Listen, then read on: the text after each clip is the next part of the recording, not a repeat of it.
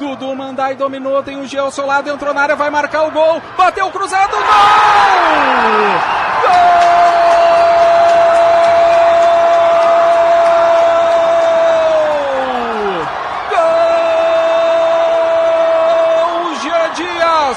Checkmate.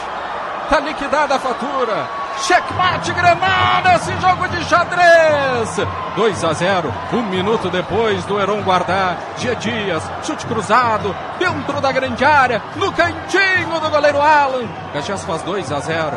Caxias está embarcando as semifinais do Campeonato Gaúcho. Está muito perto, está na fila do check-in. Mas no jogo de xadrez, checkmate Grenal, Rafael 2 a 0. O Caxias foi rápido após marcar o gol de pênalti. Primeiro com o Thiago Carvalho fazendo uma substituição, colocando o Bustamante na vaga do Ronald. Na sequência do lance, o lançamento longo, achando o Dudu Mandai livre na esquerda. Ele rolou atrás para a chegada de Jean Dias, pé esquerdo, chute cruzado no canto. Alan apenas torceu para que ela fosse fora, mas ela foi morrer no fundo da rede. O Caxias vai liquidando a fatura aqui no Centenário e faz 2 a 0 para cima do Ipiranga, Maurício.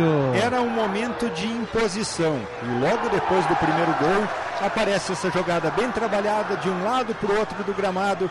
O Jean Dias finaliza no canto, sem chances para o Alan, que ainda estava frio no jogo e sequer caiu para ver a bola bater na rede. O Caxias faz o 2 a 0 e dá um grande passo para estar na próxima fase, Rodolfo Grandi. Jean Dias marca o seu terceiro gol neste Campeonato Gaúcho, 17 da equipe Grená neste gauchão. Confirmando então, o Caxias vai indo a 17 pontos, empatando justamente com o Ipiranga. Caxias segue na quarta colocação, não ultrapassa o Canarim, mas vai encaminhando a classificação.